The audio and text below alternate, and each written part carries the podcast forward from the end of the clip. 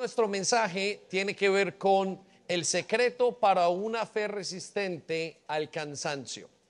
Repítalo conmigo, el secreto, más fuerte, todos juntos, el secreto para una fe resistente al cansancio.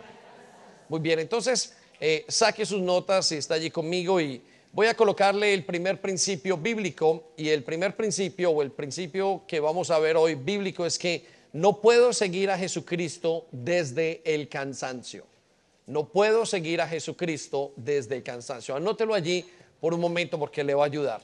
Dios demanda que nosotros no le sigamos desde el cansancio. Aquel que siga a Jesús tiene que hacerlo desde el descanso. Jesús demanda descanso. La vida con Dios demanda descanso. Está hecha, está diseñada para que yo viva en medio del descanso, le llame, le busque. De hecho, nuestra salvación está diseñada desde el descanso.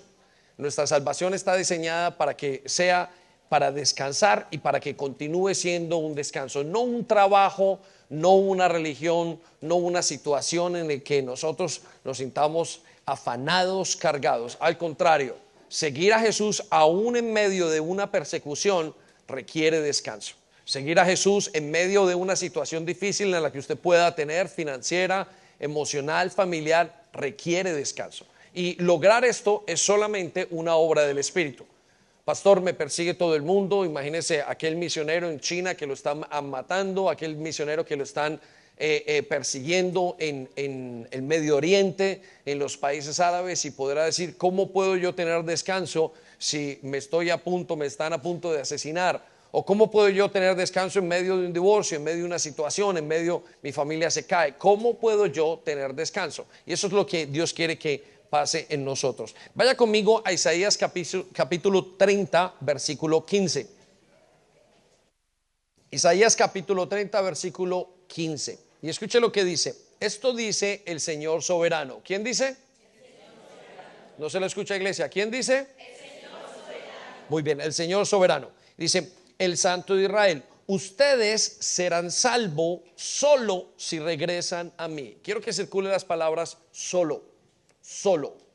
Ustedes van a ser salvos, ustedes van a caminar conmigo, ustedes van a, a ser salvos, ustedes van a ser sanados, ustedes van a ser restaurados solo. Es decir, hay una condición. La primera condición es que regresen a mí. ¿Cuál es la primera condición?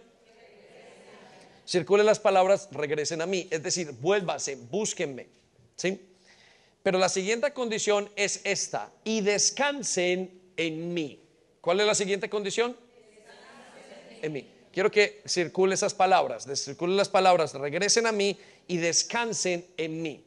Si yo quiero que el Señor me salve, si yo quiero que el Señor entre en mi vida, tendré que recibirlo y tendré que recibir el descanso. Ahora, muy bien podemos decir que yo puedo venir cansado al Señor y el Señor espera que yo venga muy cansado, muy trabajado, muy angustiado. Pero a partir de que yo conozca al Señor, tengo que aprender a descansar en el Señor. Si no hay descanso, no hay cómo seguir a Jesús. Creo que Jesús no le pueden seguir los que estén cansados. Si quiero se imagine esta imagen, se, se, imagine usted esta imagen en este momento. Están sus discípulos acostados, ya no pueden más, están con, eh, totalmente extenuados y Jesús sigue caminando y ya se perdieron de Jesús, estaban muy cansados. Y, y creo que esto es una realidad para el mundo, para sus hijos. Y escuche lo que sigue en la siguiente parte. En la tranquilidad y en la confianza está su fortaleza. Su tranquilidad, la del creyente, está, la fortaleza del creyente está en la tranquilidad y en la confianza que tengamos en el Señor. Es decir, nosotros vamos a estar tranquilos si Jesús, si confiamos, si estamos esperando, si estamos totalmente tranquilos en Él. Ahora, ¿cómo se hace eso? Con nervios de acero. Algunos han escuchado algunas predicaciones que le hemos llamado nervios de acero. Seguir a Jesús y confiar en Él en medio de las cataratas del Niágara mientras estamos cayendo. Pero bueno, ese es nuestro Dios y sabe salvarnos en medio de esas situaciones. Amén. Denle un aplauso, Señor. Vamos, de alabanza. Ahora, existe un sinnúmero de razones por las cuales nos cansamos, por el ritmo de vida que tenemos, por el estrés, pero por el efecto del pecado en el mundo, nos cansamos mucho más que todo lo que podamos nosotros entender. Quiero que sepa que nosotros no fuimos hechos para estar cansados y lo vamos a explicar en unos momentos, pero quiero que identifiquemos una cosa, el cansancio para nosotros los creyentes es mucho más peligroso que el cansancio para un no creyente.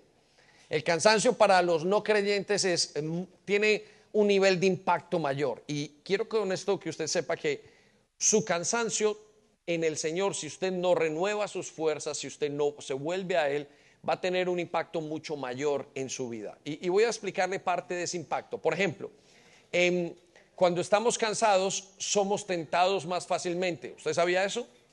Cuando usted está cansado, usted es más, la tentación lo puede atrapar más fácilmente. Quiero que piense en un momento donde eh, hay personas que están de alguna manera cansadas y, de repente se les aparece la primera opción. estamos en el caso de mm, un hombre en la Biblia, Esaú, que vende su primogenitura porque estaba muy cansado. Llegó y estaba cansado de casar. Su hermano le dice, mira, me vendes la primogenitura. Y él dijo, haga lo que quiera tómela, estoy muy cansado. ¿Cuántos de nosotros hemos, hemos cometido muchos errores cansados? De hecho, cuando caemos más en pecado es cuando estamos muy cansados. El cansancio para nosotros nos daña la relación con Dios, por ejemplo. Mire, ¿cuántos de ustedes o nos hemos levantado nosotros de los que estamos acá queriendo buscar al Señor, pero muy cansados decimos, no, no, no, no puedo más, tengo mucha pereza y tengo que dormir más y usted deja de buscar al Señor? Un creyente cansado es un creyente que realmente desconecta con Dios. Y Dios no nos dice, no estén cansados mientras que caminan conmigo. Em, el factor em, común en medio de los divorcios que hace que la familia y las situaciones familiares se, em, ejecuten o se, disparen es el cansancio. Miren, cada vez que una persona viene y me dice, pastor, me quiero divorciar. ¿Y por qué quiere divorciarse? La respuesta es, estoy cansada de ese hombre. Estoy cansado de que todos sigamos peleando. Oh, estoy cansado de lo que me mira. Pero note una cosa, antes no estaba cansado, antes no estaba cansada. Entonces, el cansancio es el desgaste de las fuerzas que tenemos. Y quiero que sepa esta mañana que si usted está cansado o cansada, esta palabra es para usted y Dios le quiere hablar el día de hoy. Pero por otra parte, el cansancio es el común denominador del estrés. Anótelo allí. El común denominador del estrés. Y el estrés es el más grande de los males de los últimos tiempos. El estrés hace que el 80% de sus enfermedades aparezcan y tiene que ver con el cansancio. Usted va, va a un psicólogo, va a un doctor y lo primero que le pregunta usted le dice, ¿qué le pasa? Estoy cansado. Y ese cansancio es el factor. Y entonces él le dice, usted está cansado y lo que le pasa es estrés, tiene estrés. Y el estrés produce un desajuste en todas las partes del ser humano. Entonces, la Biblia nos habla de que Dios es un Dios que no quiere que nosotros estemos cansados, que quiere que estemos descansados. En, piensen esto, el, el estrés es una de las cosas que las enfermedades que tenemos y yo quiero que usted eh, ponga su vida en este momento en el delante de Dios y medite, ¿qué es lo que me pasa? ¿Por qué estoy ansioso? ¿Por qué estoy estresado? Y, y comience a analizar. Y una de las cosas que va a encontrar es el cansancio. Y quiero que sepa que Dios no quiere que usted esté así. Él sabe que usted se va a enfermar o sabe que puede entrar en enfermedad, sabe que ese cansancio lo va a llevar a un divorcio, a una separación, a una pelea. El cansancio con los hijos nos va, a llevar a la amargura. Y quisiera yo decir que grande, la mayor cantidad de cosas que nos están pasando en este momento tienen que ver con el cansancio, o el cansancio es uno de los acompañantes de los elementos acerca de lo que estamos viviendo. Por eso quiero llevarlo a unas verdades espirituales acerca del cansancio y del descanso en la Biblia. Entonces, anote allí, verdades espirituales acerca del cansancio y del descanso en la palabra de Dios. ¿Qué dice la Biblia acerca del cansancio y el descanso? La primera verdad que quiero resaltar es que el cansancio es una consecuencia del pecado. El cansancio es una consecuencia del pecado. ¿sí? Dios nunca tuvo la intención de hacer el hombre para pecar Y Dios nunca hizo al hombre para cansarse. Quiero que sepa y que piensen esto, el hombre siempre que hizo todas las cosas en su día a día estaba equipado para vivir eternamente, no para ser desgastado. De hecho, quiero que sepa que el hombre fue hecho para vivir eternamente. Y en todo eso, por eso es que nosotros tenemos miedo a la muerte, tenemos miedo a que se acabe, eh, a que se acabe esto que tenemos. Y, tenemos tanto miedo a morir y usted le pregunta a cualquier persona, el más valiente en la calle, no quiere morir. Y, y 10 de cada 10 personas van a morir. Pero Dios sabe que el hombre se va desgastando con el tiempo. Pero esa no era la intención inicial. Entonces, ¿cómo vino el cansancio al hombre? Bueno, el cansancio viene como la raíz del pecado, de haberse separado de Dios. Dios hizo al hombre sin cansancio y el hombre se comenzó a cansar a partir de los momentos, del momento en el que el hombre se separa de Dios. Y dejó de vivir no solamente eternamente, comenzó a vivir, Dios dijo, lo, yo voy a vivir mil años, luego vivió 120 años y ahora usted y yo sabemos que el hombre dura más o menos 80 años. Ese es el promedio de vida. Imagínese, cansancio es igual a desgastarse. Quiero que lo note allí. Cansancio es igual a desgaste es igual a agotamiento. Cuando usted piensa en cansancio, tiene que pensar en agotamiento y tiene que analizarlo bajo ese mismo concepto. Está agotado, estoy agotado, ¿por qué estoy agotado? ¿Qué es lo que me está pasando? Y ese agotamiento o ese cansancio es el que nos daña las relaciones, nos daña la vida y nos daña el físico, nos daña el cuerpo. Ahora, volviendo al tema de que el hombre dura más o menos 80 años, imagínense cómo ha sido el desgaste, pero llegamos al punto donde el hombre llega a durar 20 o 25 años. Miren, eh, hace unos días eh, estábamos hablando con, Darwin, hubo un chico en septiembre que se quitó la vida, el 20, tenía 25 años, un chico agradable, guapísimo, carismático, con trabajo, con todas las oportunidades que cualquier otra persona quisiera tener. Y quiero que sepa, dijo, estoy cansado. Su cansancio llegó hasta el punto de quitarle la vida. Entonces, el cansancio es tan grave, tan grave y más para nosotros que tenemos que observarlo de una manera correcta. Y tenemos que saber que no fuimos hechos para el cansancio, que el cansancio y nosotros no van de la mano y que tenemos que aprender a descansar. Quiero llevarlo entonces al contexto de Génesis 3.19, usted lo tiene allí. Y el contexto de este versículo que nos habla acerca del cansancio es el siguiente, para enseñarle de dónde viene el cansancio. Eh, el contexto es que Adán y Eva acaban de pecar, Dios acaba de probarlos y ellos, eh, Dios entonces les muestra la consecuencia de su pecado. Y a la mujer le dice, debido a que pecaste vas a tener eh, eh, em, dolores al tener el parto, te vas a tener que estar sujeta a tu esposo, a la serpiente le dice, vas a tener que andar arrastrada. Y al hombre le dice, vas a vivir cansado siempre. Y vaya conmigo al versículo 19. Dice, para obtener tu alimento. ¿Para qué? Quiero que circulen las palabras para obtener.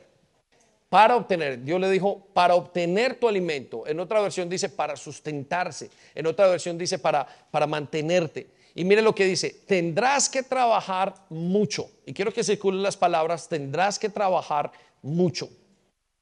Hasta el día de tu muerte. ¿Hasta cuándo? y por eso es que nos pagan en los trabajos. ¿Sí? Porque no los queremos hacer, porque nos cuestan, es un esfuerzo hacerlo y es una motivación interna el querer trabajar. Por eso es que usted lo hace o por eso lo hacemos y trabajamos tanto. Pero lo que Dios le estaba diciendo al hombre y en otra versión dice, tendrás que ganarte todo con el sudor de la frente. Dice, debido a que comenzaste a hacer las cosas a tu manera, a vivir a tu manera, hacer las cosas en tu vida como tú has querido, tendrás que trabajar más duro que siempre.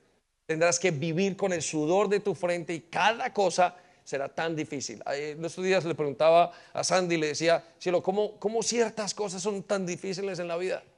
Parece que nada viene fácil. Todo tiene los hijos, la casa, la economía, todo tiene oh, una labor y no y, y, no no discrimina a nadie, todo el mundo, tenga o no tenga, tenga dinero o no tenga dinero, todo genera un esfuerzo. Y es, de, es por esto. Y de hecho, quiero que piensen esto. Las cosas que usted está viviendo ahora y sus grandes dolores y dificultades y su manera de perder el, esfuerzo, su manera de cansarse, la gran mayoría vienen por pecado. Piénsalo. ¿Cuántos están intentando renovar una relación porque se metieron con la persona que no era? ¿Cuántos están intentando recuperar a sus hijos después de dos, tres o cuatro años? ¿Cuántos están volviendo a intentar buscar otro trabajo porque perdieron la universidad? Porque no lo hicieron debido a que el pecado, debido a hacer las cosas que no eran. ¿Cuántos están luchando con una adicción debido a que se metieron en un momento de su vida, abrieron una puerta y llevan años intentando soltar una adicción y no pueden? y están cansados y, cualquiera diría, oh, ¿cómo quisiera quitarme esto de los hombros? ¿Cómo quisiera? Yo a veces pienso cómo, quisiera que Dios me desenchufara, ¡pum! Eh, eh, ira, eh, amargura, ¡pum! y quedar tranquilo. Pero no es así. Muchas de las cosas que nosotros alimentamos y nuestro cansancio tiene que ver con el pecado. Entonces piensen eso. ¿Qué cosas del pecado lo están trayendo y lo están cansando en este momento? ¿Qué malas decisiones? ¿Qué, situaciones en su vida no ha hecho bien. Vaya conmigo la siguiente verdad. La siguiente verdad es que el cansancio viene del esfuerzo humano, pero el descanso viene del poder de Dios. ¿Sí? Anótelo allí. El cansancio viene del esfuerzo humano, pero el descanso viene del poder de Dios. Y quiero llevarlo con al Salmo 127. El cansancio como tal no es solamente falta de fuerzas. ¿sí? Cansancio no es solamente físico, cansancio es emocional. Cuando hablamos de cansancio estamos hablando de cansancio espiritual. Pero en definitivamente estamos hablando de una, algo que, no, que, nos quita las fuerzas, que no tenemos. Y ese cansancio es el que es tan difícil de llenar, tan difícil de, de quitar. Pero esas fuerzas solamente vienen de Dios. Quiero que piensen esto. Em, hay gente que saca vacaciones y usted lo pensará, bueno, hoy me voy a un gimnasio, pero usted vuelve cansado. Algunos de ustedes saca y dijo, me voy a ver una película con mi esposa, pero al final vuelve cansado. ¿Quién se ha ido a vacaciones y está muy bien en las vacaciones, son las mejores, el mejor sitio, y volver completamente agotado porque estaba pensando en finanzas, porque no ha podido descansar? ¿Quién ha comenzado un nuevo trabajo, se ha mudado de ciudad, y comenzaron otra vez, pero no descansan. ¿Por qué? Porque el problema no es la cesación de actividad. ¿Quién ha estado trabajando mucho y dejó de hacer nada y continuó cansado? Porque no es dejar de hacer cosas, es el descanso verdadero, es algo que viene de Dios. El descanso del alma, el descanso eh, eh, eh, sobrenatural es algo que viene de Dios. El descanso que Dios nos dice cuando dice, vengan a mí los que están trabajados y los que están cansados es un descanso totalmente diferente que uno solamente experimenta cuando viene a Jesús. Antes no se experimenta. Y es ahí que seguir a Jesús es tan importante en cuanto a estas cosas. Pero yo quiero que vaya conmigo a lo que dice el Salmo 127 acerca del cansancio y del descanso. Y mire lo que dice, si el Señor no construye la casa, si el Señor no construye qué? Ok, quiero que vaya y haga eh, circulen las palabras si Dios no construye. Quiero que circule esas palabras. Y, Dios está refiriendo aquí utilizando un ejemplo normal. Si el Señor no levanta un matrimonio, si el, si el Señor no es el que levanta a sus hijos y construye, si el Señor no es el que está en medio de sus relaciones, si el Señor no es que le ayuda en sus finanzas, si el Señor no le ayuda en esta nueva etapa en este país que usted acaba de llegar, si el Señor no está en sus situaciones, mire lo que dice si usted hace todo, si usted hace la universidad, si usted levanta empresa, si usted levanta un matrimonio, si usted levanta un trabajo nuevo, no importa lo que usted haga, está diciendo el Señor. Mire lo que dice. Si el Señor no construye la casa, el trabajo de los constructores es una pérdida de tiempo. ¿Es una pérdida de qué? No se escucha, ¿es una pérdida de qué?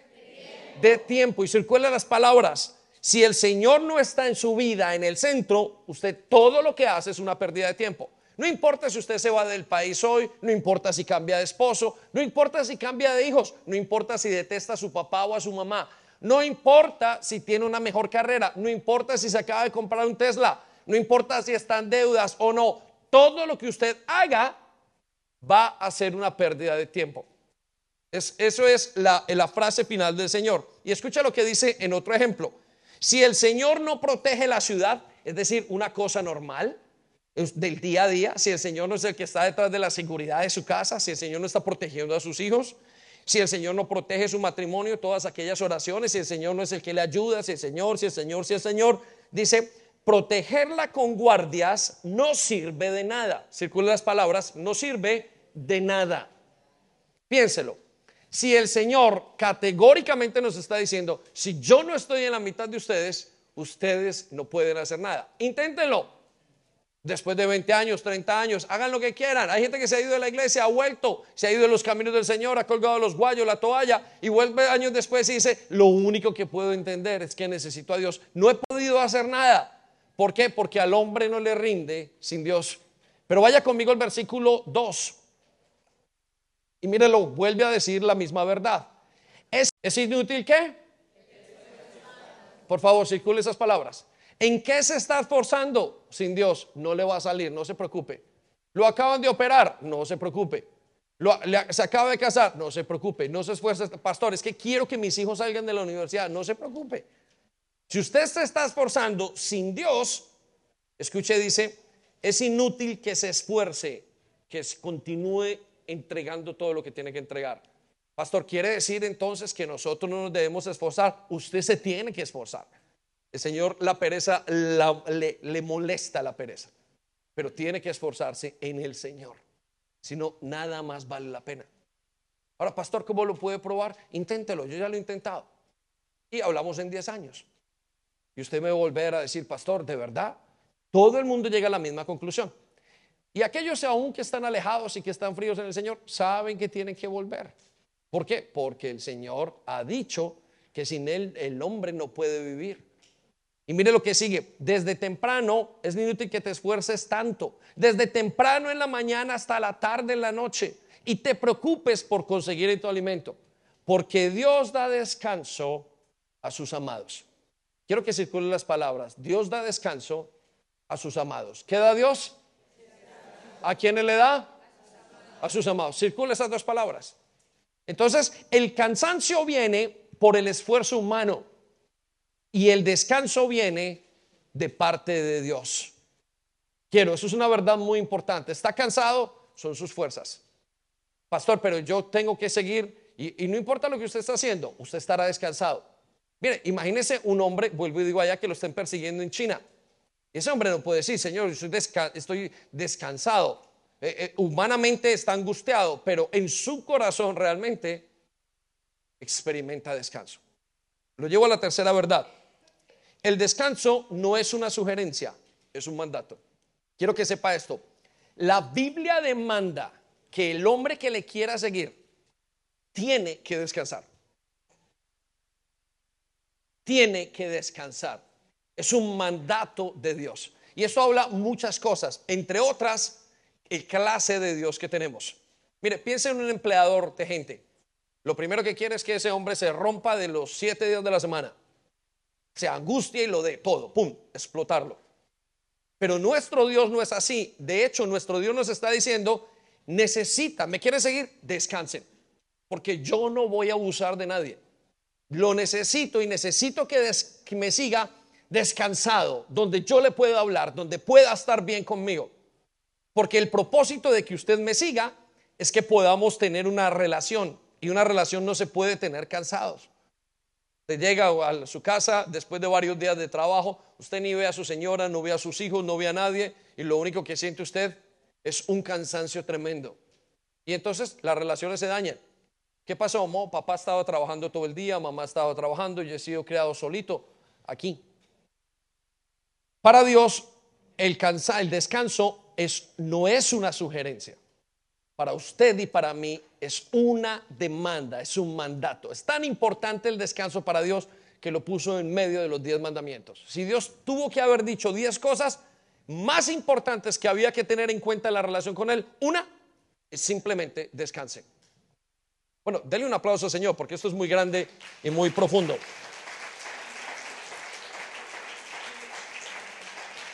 Por eso no nos podemos atrever a hacer nuestra vida sin descanso. Y quiero que vaya conmigo a Éxodo 29, usted lo tiene allí. Dice, tienes seis días en la semana para hacer tu trabajo habitual. ¿Cuántos días tienes?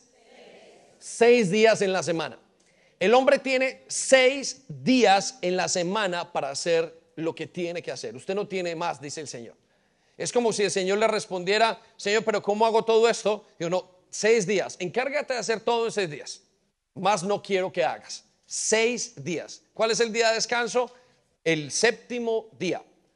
No es el sábado, no es el domingo, no es el lunes, no es el martes. Es seis días trabajarás y el siguiente tienes que descansar. Seis días trabajarás, el siguiente tienes que descansar. Los franceses intentaron cambiarlo y colocaron cuatro días de trabajo y uno descanso. Cuatro días de trabajo y uno descanso. Y nunca pueden, nunca pudieron hacerlo, llevarlo a cabo. Eran seis días y uno de descanso. El Señor dice, todo lo que ustedes hagan tienen que hacerlo en un tiempo indicado. Y note lo que dice el versículo 10. Pero el séptimo día es un día de descanso. Quiero que circulen las palabras, es un día de descanso. El séptimo día es un día de descanso. Dios quiere que usted tenga un día de descanso, quiere que tenga ese día, lo necesita. Pero note lo que dice, y está dedicado al Señor tu Dios. El descanso que Dios quiere no es solamente que usted cese de hacer y levante sus pies al frente del televisor. Él lo que quiere es que usted descanse dedicándoselo a Él. Ese es parte del descanso que Él quiere que usted tenga. Entonces, el descanso de Dios no es cesar, el descanso de Dios es estar con Él. No es la cesación de actividad, sino estar con Él. Mire lo que dice. Ese día, ningún miembro de tu casa, ¿de qué? Hará trabajo alguno. Esto se refiere a ti. ¿A quién se refiere? Circulen las palabras. A ti.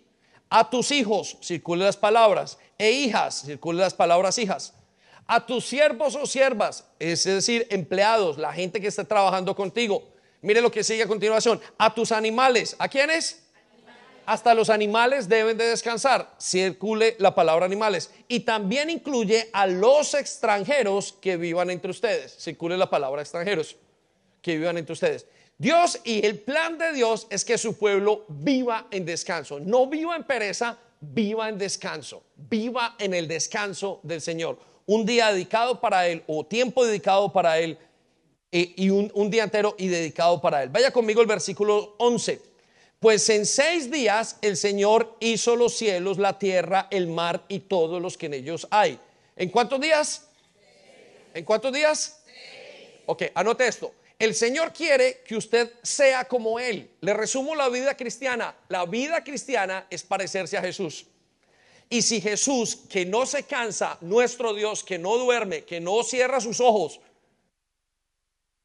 da y tiene descanso, piénsenlo en esto, si nuestro Dios que no tiene que descansar, descansó al sexto día, Dios quiere que usted descanse. Es el deseo y es la orden de Dios. Es una orden tan importante de seguir como no tendrás otros dioses, como no robarás, como no mentirás. Es tan importante como no matarás. Piénselo. Es tan importante la orden de descansar como el no matarás. Mire qué nivel lo tiene el Señor. ¿Por qué? Porque nuestra relación, si nos cansamos, se daña. La gente se sale de la iglesia y dice, me cansé. Ahora vamos a mostrar por qué se cansa la gente. Pero quiero que vaya conmigo a la siguiente parte del versículo. Pero el séptimo día descansó. Ahora, vaya conmigo a la siguiente parte.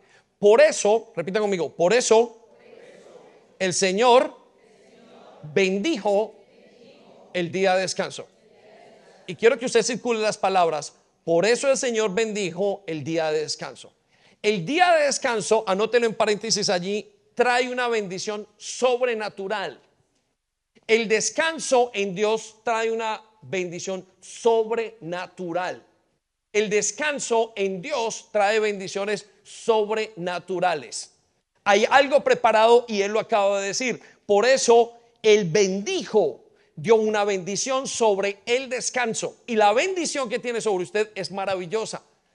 No solamente la bendición de poder volver otra vez a estar con Él o tener fuerzas o descansar, sino poder, una bendición de parte de Dios. De tanto, tanto fue esto que en el desierto Él mantuvo a la gente con algo que se llamaba maná.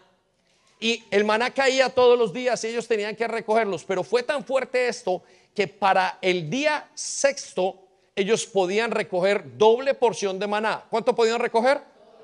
Doble porción de maná. Y no podían recoger para el día siguiente. Y una de las cosas que pasaba es que cuando ellos comían en el día séptimo y se levantaban a hacer, se enfermaban. Mire, quiero que piensen esto. en medio de la conversión de mi hermano, y mi hermano tiene un almacén en la ciudad donde nosotros vivimos, vivimos, y en su conversión recuerdo que una de las cosas que él pensaba es, ¿cómo voy a hacer? Él abría los siete días de la semana. Y comenzamos a hablar sobre este texto y comenzamos a pensar en cómo Dios lo bendeciría. Y le tomó algún momento hasta que tomó la decisión, dijo, voy a cerrar los domingos y voy a trabajar los días de lunes a sábado. Y se encontró lo mismo que dice la palabra de Dios, que la bendición vendría en lo que le faltaba lo que hacía ese día, lo daría el resto de días. Denle un aplauso al Señor, ese es nuestro Dios. Si quiere tener bendición, dele al Señor el cumplimiento de su mandato. Descanse en el Señor. Dele un día al Señor de descanso. Lo voy a llevar a la siguiente verdad. Las dos razones para no descansar son la desobediencia y la incredulidad. Anótelo allí. Las dos razones por las que usted no descansa en su vida es por desobediencia y por incredulidad. Y voy a explicar esto en los siguientes momentos. Y necesito que esto lo golpee y golpee su teología, golpee su ego, golpee todo lo que usted conoce acerca de Dios. Porque necesito que aprendamos a descansar como iglesia. Necesitamos ser una iglesia que viva en el descanso del Señor. Y vaya conmigo a Hebreos capítulo 3, versículo 18. Usted lo tiene allí. Y voy a explicar la primera razón por qué la desobediencia y cuál es la, la, dinámica detrás de esto de una manera sencilla. Versículo 18. ¿A quiénes hablaba Dios cuando juró que jamás entrarían en su descanso? Escuche lo que dice. La pregunta es, ¿a quiénes dijo el Señor? ¿Quiénes son esas personas en las que Él juró que no entrarían en su descanso? Y quiero que circulen las palabras, en su descanso. Quiero que piensen, ¿quiénes son las personas que no entran en el descanso del Señor? Y Él les va a decir en este momento. La siguiente pregunta dice, ¿acaso no fue los que desobedecieron? ¿Quiénes fueron? No se escucha. ¿Quiénes fueron? Circule las palabras, desobedecieron o los que desobedecieron. Entonces la gran pregunta que nos hacemos es, ¿por qué desobedecemos? ¿Por qué entramos en desobediencia? Y la respuesta más lógica y más simple detrás de esto, más sencilla, por decirlo así, es que todos queremos alcanzar metas y no nos queremos detener. ¿Sabe usted por qué no descansa? Por una razón, usted no quiere parar. Por eso no descansa de trabajar. Usted no quiere detenerse. Simplemente no le da la gana. Por eso usted no entra y no entramos en el descanso de Dios. No quiero darle a Dios lo que tengo que darle. No hay más cosas más allá de eso. Vivimos en alcanzar objetivos, quiero alcanzarlo, quiero ahorrar para una casa, quiero ahorrar para un carro, quiero terminar esto, quiero terminar lo otro, quiero ir a abrir un negocio, quiero hacer todo. Y nos dejamos y le dedicamos al Señor dos o tres horas. Pero usted no está descansando. Porque cuando vuelve a su casa, vuelve preocupado. Vuelve angustiado por sus hijos, por su matrimonio, por sus finanzas, por su vida, por la culpa, por el pecado. Y no descansa. Entonces, la primera razón es correcta, la desobediencia. Les dije que descansaran y no quisieron descansar. No quisieron tener descanso en su alma. Pero la segunda razón es la incredulidad. Vaya conmigo al versículo 19. Podríamos decir entonces, ¿por qué no descansas? Por desobediente. Pastor, pero es que tengo que hacer esto y tengo que hacer lo otro. ¿Por qué no has descansado? Por desobediente. Porque el día del Señor es uno. Porque el descanso que Dios te quiere dar es uno. Versículo 19, vaya conmigo. Y vemos, como vemos, ellos no pudieron entrar en el descanso de Dios a causa de su incredulidad. ¿A causa de qué? No se escucha. ¿A causa de qué? Incredulidad. No entraron a causa de tiempo. No entraron porque les faltó algo. No entraron porque les faltó parte para alcanzar eh, el arriendo. No entraron, dice la Biblia, que entraron por su incredulidad. Pero pastor, ¿cómo pueden estar ellos en incredulidad? Bueno, déjenme le explico. Cuando no descansamos, nosotros creemos que no habrá suficiente. Si no trabajo, ¿quién me lo va a dar? ¿Usted? Si no sigo, ¿quién me va a detener? Si no estoy hasta el final, si no estoy en esto, ¿quién lo va a hacer? ¿Usted lo va a hacer? ¿Dios va a bajar a hacerlo? Ese es nuestra, nuestro concepto. Si yo no paro, si yo no tengo este día, entonces ¿quién va a abrir mi negocio? Si yo no descanso en el Señor, entonces ¿quién lo va a hacer? Y no estoy hablando solamente del día de descanso. Estoy hablando de su descanso interno. Si yo no lo hago, entonces, ¿quién lo va a hacer? Y al final de todo es una preocupación, ¿sabe qué? De miedo hacia el futuro. ¿Sabe por qué no descansa y tiene que trabajar siete días y no ha parado durante los últimos cinco años estando en este país? Porque tiene temor al futuro. Porque amamos el dinero. Porque nos queremos enriquecer a toda costa. Porque tenemos un deseo intenso de codicia por tener y retener. Y nos da miedo que si paramos, no vayamos a alcanzar aquello que queremos. Piénselo. Es incredulidad. Es decir, que cuando una persona no descansa, podemos decirle, es incrédula. Deténgase en este momento. Podríamos pensar que si usted está muy cansado y yo estamos cansados, es que no le hemos creído al Señor. Esto es lo que la palabra de Dios nos está planteando. ¿Y saben qué? Imagínense, nosotros somos aquel ejército de Dios y todos sus soldados cansados. Imagínense lo que Dios piensa. ¿Por qué están tan cansados? ¿Será que... Y, cansancio es igual a ansiedad. Vamos a hablar de eso en unos minutos. Cansancio es igual a temor. Es que no me creen. ¿Estás muy cansado en tu vida en este momento? No le has creído al Señor. ¿En qué no le hemos creído al Señor para estar tan cansados? Si yo no puedo solucionar mi futuro, mis hijos por la noche, uno se acuesta, mis hijos dónde están, mi familia, mi matrimonio, y no logro descansar, y logro controlar todo, y no logro dormir esa noche. Ese cansancio de preocupación es lo que me está desgastando a mí. Señor, no creo en lo que tú me has dicho. Quiero que se detenga a pensar. La razón de mi cansancio es la desobediencia y la incredulidad. Vaya por favor a la raíz de su cansancio en este momento.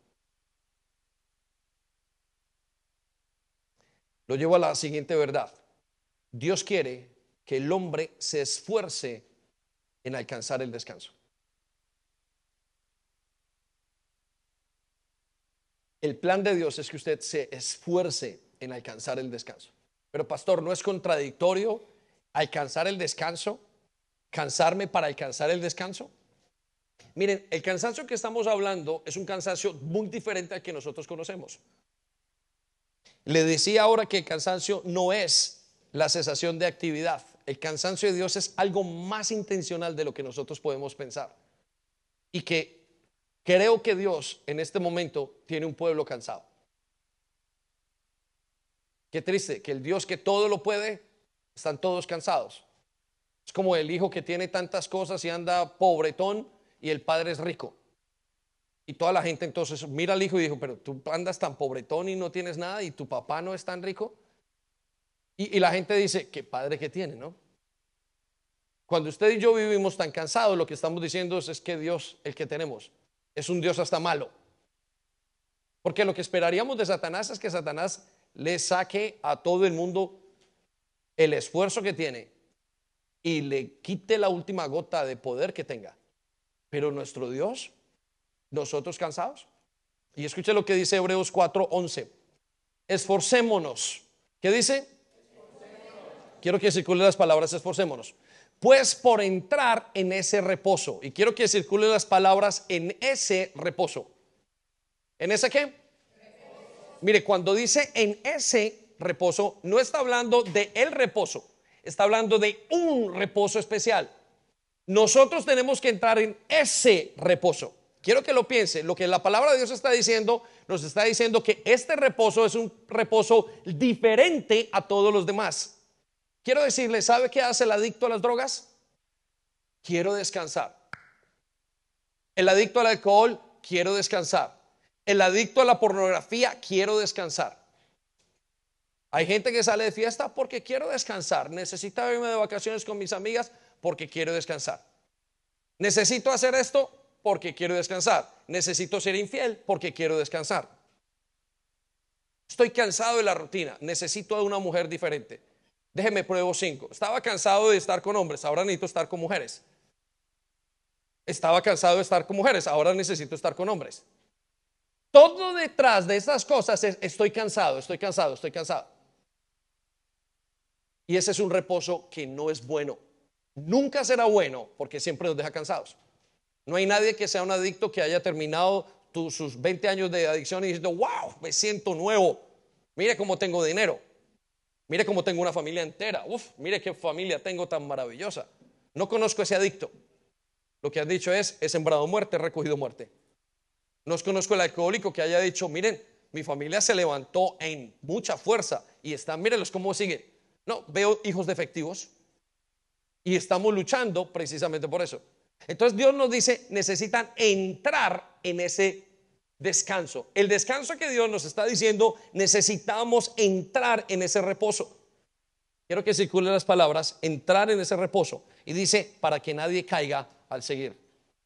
El ejemplo de desobediencia. Usted y yo necesitamos entrar. Dios nos dice que tiene un descanso diferente, pero usted tiene que tomarlo. La conclusión de todo esto es que usted puede elegir si quiere estar o no en el descanso, pero que Dios se lo está demandando. Entonces, pastor, ¿cómo puedo entrar en el descanso? ¿Cómo puedo trabajar estas cosas que estamos haciendo?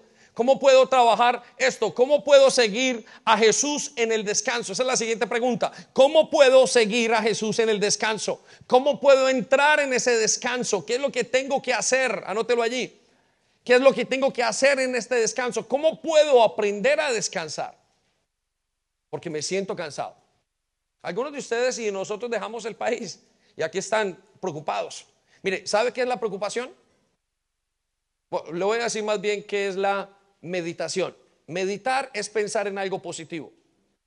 Y eso se llama meditar. En la palabra de Dios, medito, pienso cómo puedo hacerlo. La preocupación es exactamente lo mismo. Es una fijación en lo negativo. Nosotros no, meditamos continuamente, nos preocupamos. Y eso nos desgasta. Quiero darle la primera manera entonces de hacerlo y le voy a explicar algo que no es ciencia, pero que nos puede ayudar. La primera manera de entrar en el descanso o cómo seguir a Jesús en el descanso es obedeciendo el plan de Dios para mi vida. Anótelo allí. Obedeciendo el plan de Dios para mi vida. Quiero decirle esto, y mm, esto lo saben la gran mayoría de personas, no es ciencia, no es una ciencia oculta. Cada vez que usted tiene un problema en su casa, lo primero que quiere hacer es acostarse a dormir. Los jóvenes no tanto, tienen un problema y sus emociones siguen y parece que no estuvieran cansados. Ellos van, lo van notando días después. Pero cuando los adultos tenemos un problema con la esposa, con el esposo, usted está solucionando, usted quiere descansar. ¿Sabe qué es lo que le pasa? Se está desgastando, está perdiendo energía. El ser humano tiene mucha energía. El cerebro del ser humano utiliza más energía de lo que nosotros podemos pensar y entender. Y cada cosa como esa simplemente lo está desgastando, le está drenando su energía. Por eso es que cuando usted pelea no quiere sino ver a nadie, no quiere, no, ver, no quiere ver a nadie, por eso quiere sentarse, por eso quiere llorar, quiere soltar todo ese cansancio que tiene. Ese cansancio lo sabe Dios. Y esas son todas las angustias que usted y yo tenemos. Quiero que piensen esto. Entonces, cuando analizando este punto de obedeciendo el plan de Dios para mi vida, lo primero que usted tiene que hacer si quiere descansar. ¿Sabe por qué? Porque todo la, o la gran mayoría de situaciones en nuestra vida que nos quitan y que nos drenan la energía es por haber desobedecido a Dios. Piénselo.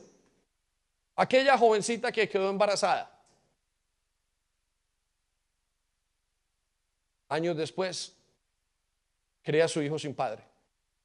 O con el padre ausente. O con el padre que lo el fin de semana. Y el jovencito dando guerra en todas las cosas. Y ella dice, amo a mi hijo, pero qué difícil es haber tenido. Estoy tan cansada. Aquel padre que hizo una mala decisión financiera y tiene que levantarse otra vez. Y lo perdió todo y está tan cansado. ¿Sabe por qué? Porque lo hizo a su manera. Aquella persona que comenzó una relación equivocada porque comenzó a su manera. Siempre nos está pasando una cuenta.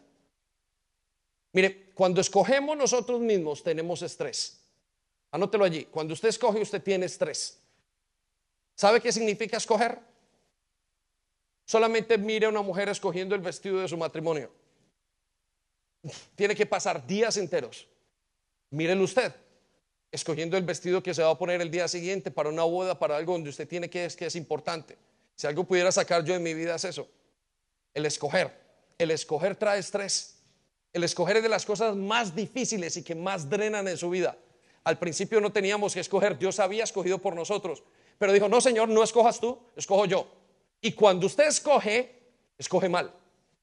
Y escuche, lo siguiente es, cuando usted escoge mal, ¿qué pasa? Gasta tiempo, recursos, energía. ¿Quién no lo ha hecho mal y de repente lo hice mal? ¿Y cuánto perdimos? ¿Por qué invertimos en eso? ¿Pero para qué compraste eso? Y gastó el trabajo de toda una semana, el trabajo de dos meses, y ahí lo tenemos y no lo hemos utilizado. Cuando usted gasta, cuando usted toma malas decisiones, usted gasta y comienza a drenar toda su familia. La gran mayoría de nuestros problemas en casa son financieros y tienen que ver con las decisiones que hemos tomado. No quiere decir que ella gastó más o ella gastó menos, no, no, es que hemos tomado malas decisiones porque no las hemos tomado con Dios. Pero el tercer punto de esto es que cuando nosotros tomamos malas decisiones, tenemos que enmendar nuestros caminos. ¿Y sabe que nos toma? Tiempo y esfuerzo. ¿Quién ha intentado recuperar después un matrimonio, una relación con sus hijos después de 10 años? Lo irrecuperable y el hombre desgastándose allí, la mujer desgastándose. Y todo tiene que ver, ¿sabe con qué? Con no haberlo hecho a la manera de Dios. Y le digo, no lo haga a la manera de Dios, va a estar cansado en 20 años, no se preocupe va a estar drenado sin dinero, todos sus ahorros, todo se le ha ido. ¿Por qué? Porque es imposible hacerlo de esa manera. Vaya conmigo al libro de Isaías capítulo 30, versículo 15 en este momento, en, esta, en, en la versión Dios habla hoy. Y escuche lo que dice. Vamos a leerlo rápidamente. Dice, el Señor, el Dios Santo de Israel, dice, vuelvan, quédense tranquilos. ¿Cómo dice? Y estarán a salvo en tranquilidad y la confianza estará en su fuerza. Pero ustedes no quisieron, repita conmigo, no quisieron. Dios les dijo, vengan, vengan, yo los voy a salvar. Y ellos dijeron, no queremos, no nos interesa, no lo queremos hacer a tu manera. Vaya conmigo al versículo siguiente, el versículo 16. Sino que dijeron, ¿qué hicieron? Dijeron, escogieron. Quiero que circulen las palabras, sino que dijeron. Y mire lo que dijeron aquellos. Dios estaba salvando al pueblo de Israel. No, no, no, no, no, no, no, no. A tu manera no. Mejor huiremos a caballo. Y escuche la respuesta de Dios. Bueno, así tendrán que huir. Vaya conmigo. También dijeron, circulen las palabras, también dijeron. No, no, no, no, no, no, no. A la manera nuestra. Montaremos en carros veloces. Y el Señor le responde, bueno, veloces serán también los que te persigan. quiero que circule esas palabras. Veloces serán los que te persigan. Si usted lo hace a su manera, veloces serán los que los persigan. ¿Por qué? Porque usted y yo no sabemos el futuro. Si usted quiere descansar verdaderamente, alguien tiene que tomar las decisiones por usted. Y ese alguien se llama Dios.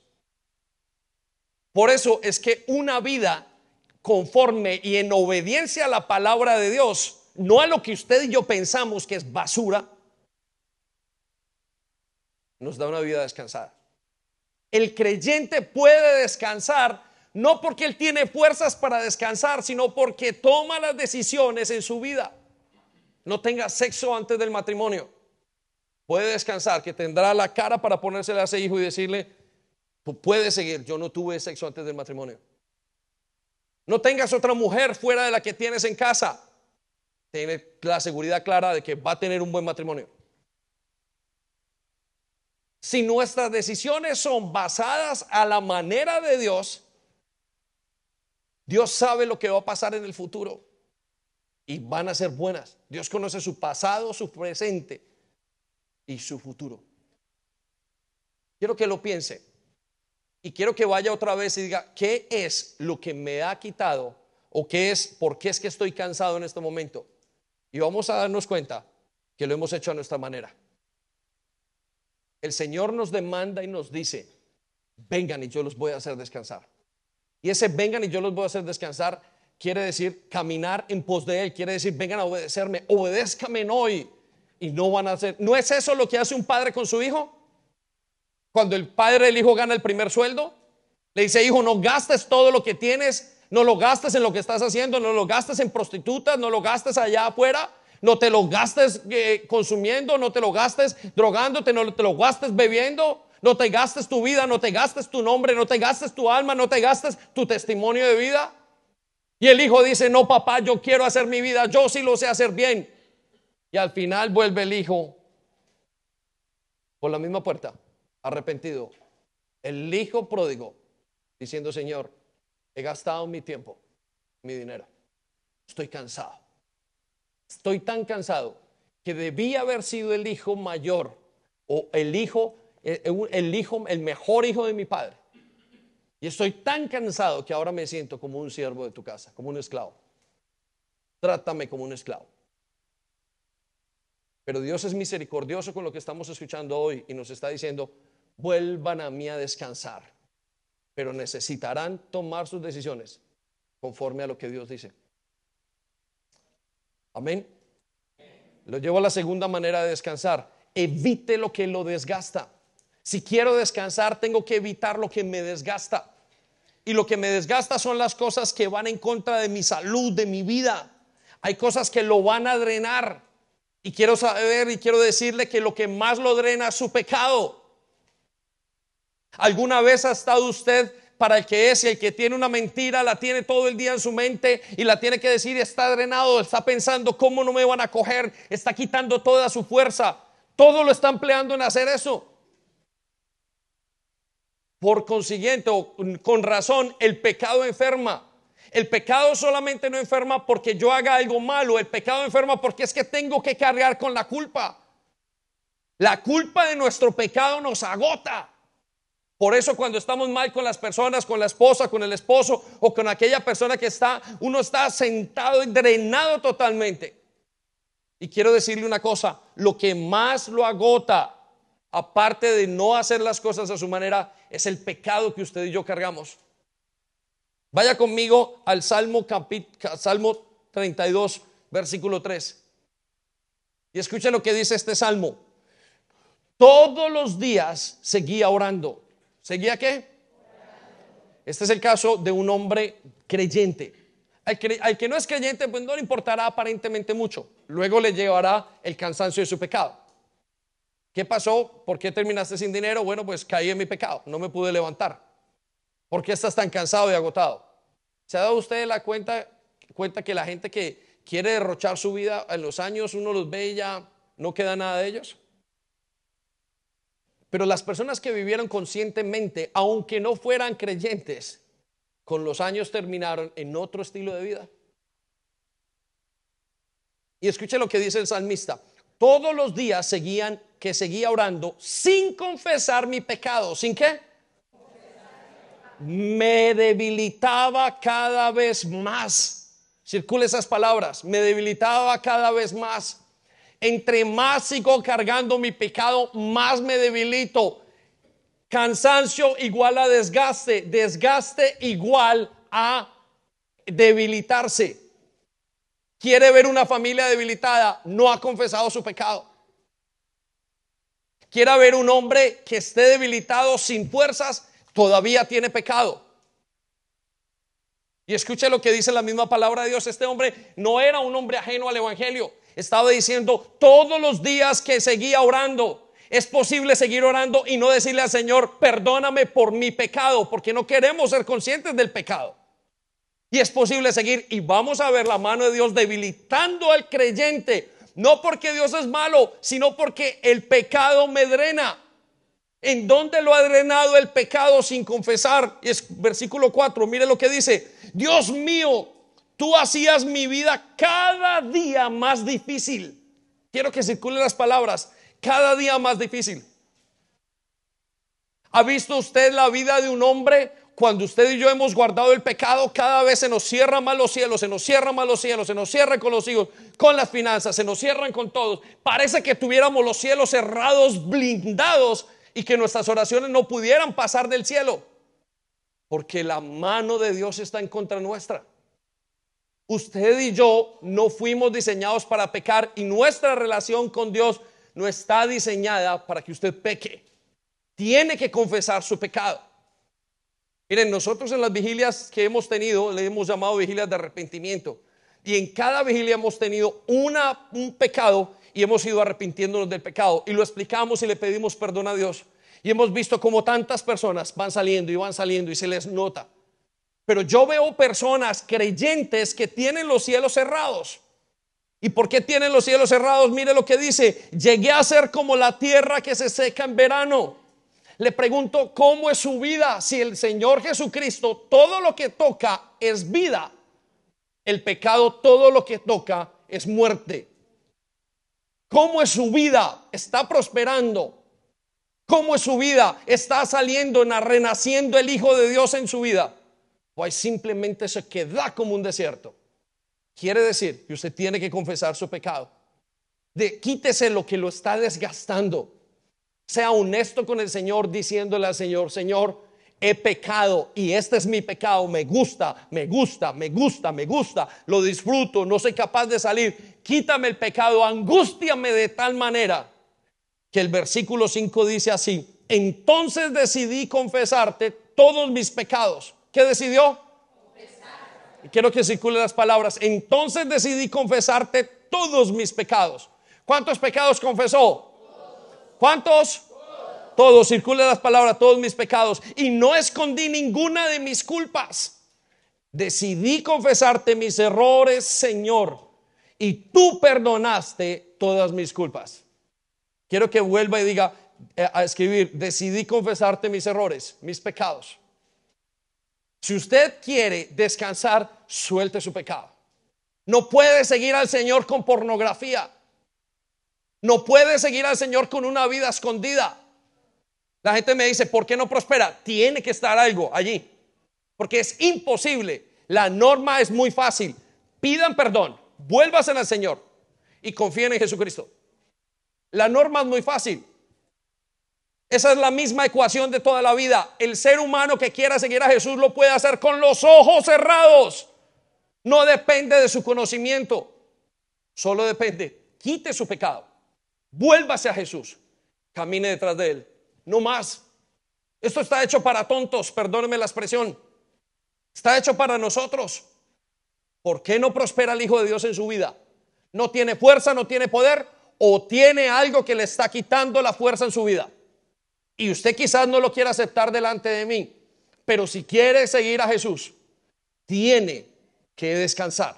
Y si quiere descansar, tiene que decir su pecado tiene que ir delante de Él y agotar todo lo que usted sabe que es pecado y lo que no sabe El mismo salmista dijo, Señor, muéstrame el pecado que me es oculto, hay cosas que ni sé. Y se refería al que nadie sabe y al que ni él mismo sabía. Quiere descansar, suelte su pecado, porque el Señor todo lo ve. Es imposible seguir a Jesús cargando pecado. Puede venir el pecador, pero seguir con pecado no es posible con Jesús. Tercera manera de descansar en el Señor. Reconozca su ansiedad ante Dios. Si quiero descansar, necesito reconocer mi ansiedad. Y escuche lo que pasa entre el pecado, lo que Satanás hace, y lo que nosotros pensamos. La Biblia nos dice en Primera de Pedro, en la Reina Valera contemporánea, nos dice, descarguen en él todas sus angustias porque Él tiene cuidado de ustedes. Y quiero que circule la palabra descarguen en Él. En otra versión dice, echando en Él toda mi ansiedad. Pero quiero y me gusta la palabra descarguen en Él. Y quiero decirle qué significa descargar en Jesús las ansiedades. Pero antes de hacerlo, quiero explicarle que no importa lo que usted haga, si usted no suelta sus temores, usted no va a descansar. ¿Qué es ansiedad? La ansiedad es miedo. Y es miedo usualmente que teníamos desde pequeños, que no fuimos cubiertos. Y su ansiedad y mi ansiedad es un temor al futuro de que no va a pasar las cosas correctas. Y quiero que sepa esto, Dios sabe que tenemos ansiedad, pero ¿saben cuál es el problema? Que nosotros no le decimos cuál es nuestra ansiedad y cuál es nuestro temor. Tenemos temor de decir cuál es nuestro temor, valga la redundancia. Miren, descargar ante Dios, echar ante Él toda la ansiedad es venir y decirle, Señor, tengo miedo de. Pero usted no puede decir de que tiene miedo o no puede echar la ansiedad, no puede descargar en Jesús no puede vivir este versículo hasta que usted no le diga, Señor, tengo miedo de esto, tengo miedo de la gente. Tiene que decir cuál es su miedo. Tiene que decirle a Él y confesarle a Él, Señor, es que me da miedo, me da miedo de quedarme solo, me da miedo de estar mal. Miren, la gran mayoría de cosas que tenemos en nuestro día a día, nuestro acelere, nuestras luchas, nuestros gritos en el hogar, todo son miedos. La gran mayoría de ellos son miedos. Tiene que ver con el pecado que hemos visto o con el temor que tenemos. Tenemos miedo al futuro. Y yo le pregunto, ¿cuál es su miedo?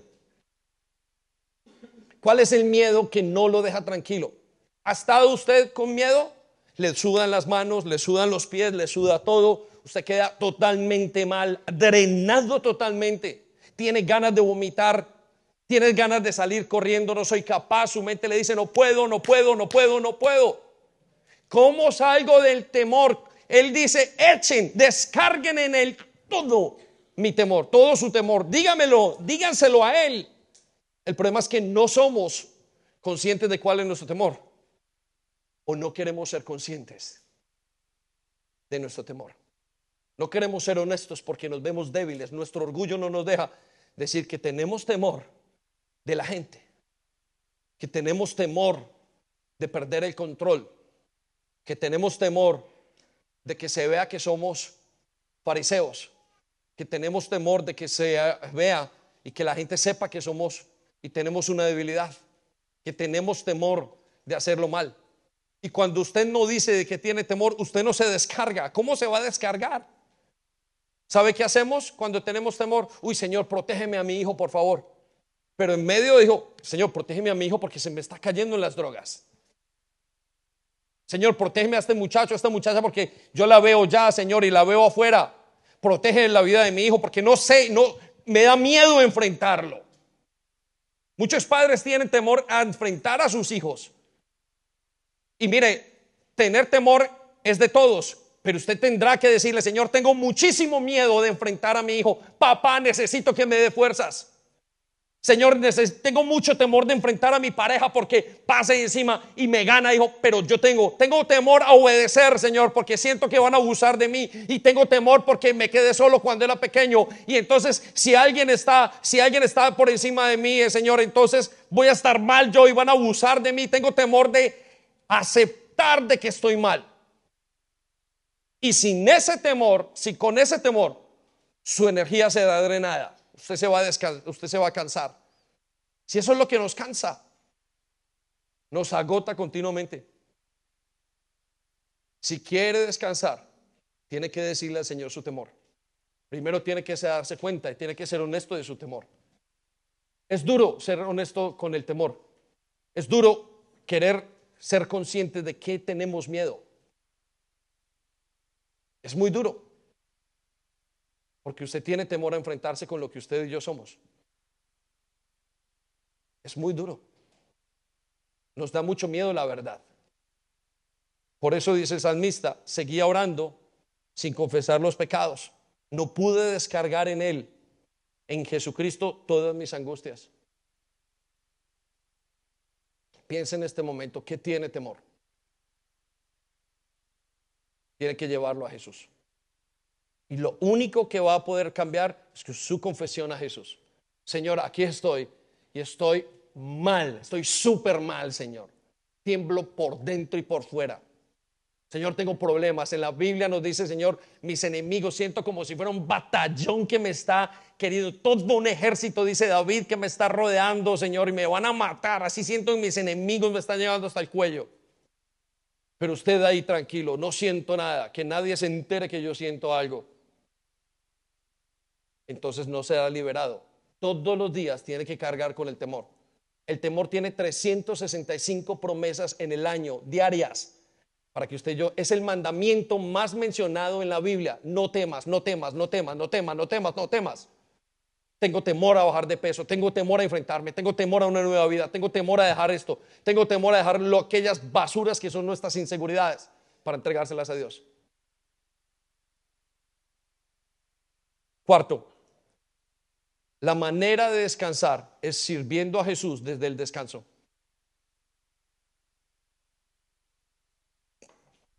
El siguiente punto es muy importante para aquellos que son creyentes. Hay una cosa que le pasa al creyente. Al principio somos salvos en, descanso. Venimos a la iglesia y, el Señor nos salva con olor a cigarrillo, con olor a drogas, con el, con olor a prostíbulo. Con eso nos salva y no hay ningún problema. Y somos salvos y caemos delante de Él. Señor, acá estamos y Él nos salva con todo y no nos importa. Hemos sido salvados en descanso. Pero años después, meses después, viene algo que se llama la religiosidad y nos demanda comportamiento y nos demanda resultados en nuestra vida. Y quiero que sepa que si usted está en eso, si el Espíritu le está mandando a usted, un espíritu de religiosidad le manda, y es cuando tenemos a la gente, tienes que hacerlo, tienes que hacerlo. Y vienen nuestros hijos, viene la gente que está alrededor, y haciendo que nosotros tengamos que hacer algo, demandándonos porque nosotros queremos, ahora estoy con Jesús, tengo que darle resultados. Y la gente comienza a estar con Jesús dándole resultados y se olvida de permanecer en Él. Quiero que vaya conmigo a Juan 15, 20, Juan 15, 4. El grupo de alabanza puede acercarse. Y escuche lo que dice. Permanezcan en mí. ¿Permanezcan en quién? En mí. Quiero que circule las palabras. Permanezcan en mí. Y yo permaneceré en ustedes. Cuando ustedes permanezcan en mí, yo voy a permanecer en ustedes. Usted no tiene que ser mejor persona. Señor, tengo que ser mejor persona, tengo que ser mejor papá, tengo que ser mejor mamá. Y mire, todas esas cosas aparentemente son buenas. Pero lo que Dios le está pidiendo no es que usted sea mejor, es que usted permanezca en Él. Quiero que piense lo que le estoy diciendo. El Señor no le está pidiendo que usted sea mejor. El Señor no me está pidiendo que yo sea el mejor pastor, el Señor me está pidiendo que yo permanezca en Él. La Biblia dice que Jesús Cristo, que el Cristo escogió los doce discípulos para que estuvieran con Él. Quiero que piense, Él escogió a los discípulos para que estuvieran con Él. ¿Sabe cuál es el problema? Que no queremos estar con Jesús. Lo que queremos es salir y hacer para que nos vean, para que nuestro ego esté, para sentirnos mejor, para estar afanados pero Jesús dice, nos escoge para estar con Él. Y aquí nos lo está diciendo. Y dice, así como ninguna rama puede dar fruto por sí mismo, sino que tiene que permanecer en la vid. Así tampoco ustedes pueden dar fruto si no permanecen en mí. Quiero que circulen las palabras, no puedo dar fruto si no permanezco en Jesús. Nada de su vida va a ser alcanzado sin Jesús. Porque el descanso es Jesús. Descansar es caminar con Jesús. Es el aroma de Jesús, es la vida con Jesús, es lo, que nos anima de Jesús, lo que conocemos de Jesús, lo que Jesús nos dice, lo que nos hace descansar. Y si usted quiere dar fruto en su vida para aquellos que llevan algún tiempo, tiene que olvidarse de demostrar algo. Y tiene que acordarse de permanecer en Jesús. Tiene que acordarse de permanecer en Jesús, si no va a estar cansado. Por eso al final dicen, no soy capaz de mantener más el status quo de mi vida. Porque usted está viviendo para los demás, para la imagen, está viviendo para la religiosidad, tiene que decirle, llama hermano, hermana, hermanito, hermanita, pastor, pastorote. Todas las cosas que haces para usted mantener una imagen, cuando lo que debía haber tenido era Jesús. Era fomentar a Jesús, es pasar tiempo con Jesús. Por eso Él dice, ustedes no pueden hacer nada separados de mí. Y el versículo dice, yo soy la vid y ustedes son las ramas. Entiendan, Ustedes son las ramas, solo el que permanece en mí como yo en él dará mucho fruto, porque separados de mí no pueden ustedes hacer nada. Quiero que circule esas palabras, separados de mí. Separado de Jesús usted no puede dar nada. Aunque usted quiera vivir su vida religiosa, sin Jesús no funciona. Trae solo, sale cansancio. El religioso está cansado el religioso llega y dice, ay, un abrazo, un beso, hermano, ¿cómo estás? Te habla muy bien y por la tarde dice, va mal a su casa. Está cansado, dice, mm, pues me volvieron a decir, si me llama la atención. El que permanece en Jesús le llama la atención y dice, Señor, tú me estás hablando a mí en este momento. Uy, Señor, eh, papá, ¿cómo te das cuenta de todo, Señor? Ayúdame a cambiar. El religioso tiene que mantener una imagen y esa imagen tiene que mantenerse bien, bien, bien exacta. Porque no quiere que lo descubran. Porque quiere logros. No quiere presencia. No quiere permanecer. Está cansado porque no quiere más ritos. Tiene suficiente. No quiere más ritos en su vida. Entonces todo le molesta internamente. Por fuera, el pastor no se dio cuenta. Por dentro está cansado, agotado. Llega a su casa y dice, Señor, mañana otro día. ¿Quieres hacerlo? Sí, yo puedo. Cansado totalmente. El que permanece en Jesús. Por eso, el último punto es, debo esforzarme en tener una buena comunión con Jesús. Al final, pastor, resúmame la única manera es que usted vuelva a caminar con Jesús. El descanso es una persona. El descanso no es un momento. El descanso no es abrir una cerveza. El descanso no es una película de Netflix. El descanso no es jugar volei, no es ir al gimnasio. El descanso no es su adicción. El descanso no son 20 minutos de droga. El descanso no es un momento de, de, de éxtasis sexual. El descanso no tiene que ver con ninguna de esas cosas. El descanso no es la comida continuamente. El descanso es una persona. Este descanso que estamos hablando es una persona. Es Jesucristo. Y mire sus palabras, dice en Jeremías 31, 25, porque yo, ¿quién dijo? He de satisfacer el alma cansada. ¿Quiere que lo satisfagan? ¿Quiere quitar esa angustia interna? vuelva a los pies de Jesús. Ah, estoy cansado, estoy aburrido, esta vida, este país, este sitio, esto, Usted está aburrido con usted mismo, está cansado. Si usted se va a China, si se devuelve a su país, va a estar igual. Estoy aburrido de mi esposo, de mi esposa. Ese no es el problema. El problema es usted. Usted está aburrido en sí mismo. Usted está angustiado en sí mismo. El poder del pecado lo tiene angustiado y seco. Y la única bebida que hay que quita la sed se llama Jesucristo. Es el único que puede saciar porque Él dice, el único que dice, yo puedo satisfacer el alma cansada. El masajista dice, yo puedo satisfacer un cuerpo cansado. El único que dice que puede satisfacer, satisfacer, quitarle todo deseo a un alma es Jesucristo. Y soy el único que puede saciar toda el alma tribulada. Por eso nos dice en segunda de Corintios, por tanto, no se desanimen. Al contrario, aunque por fuera se vayan desgastando, por dentro el creyente puede renovarse. Es Jesús mismo el que renueva al creyente.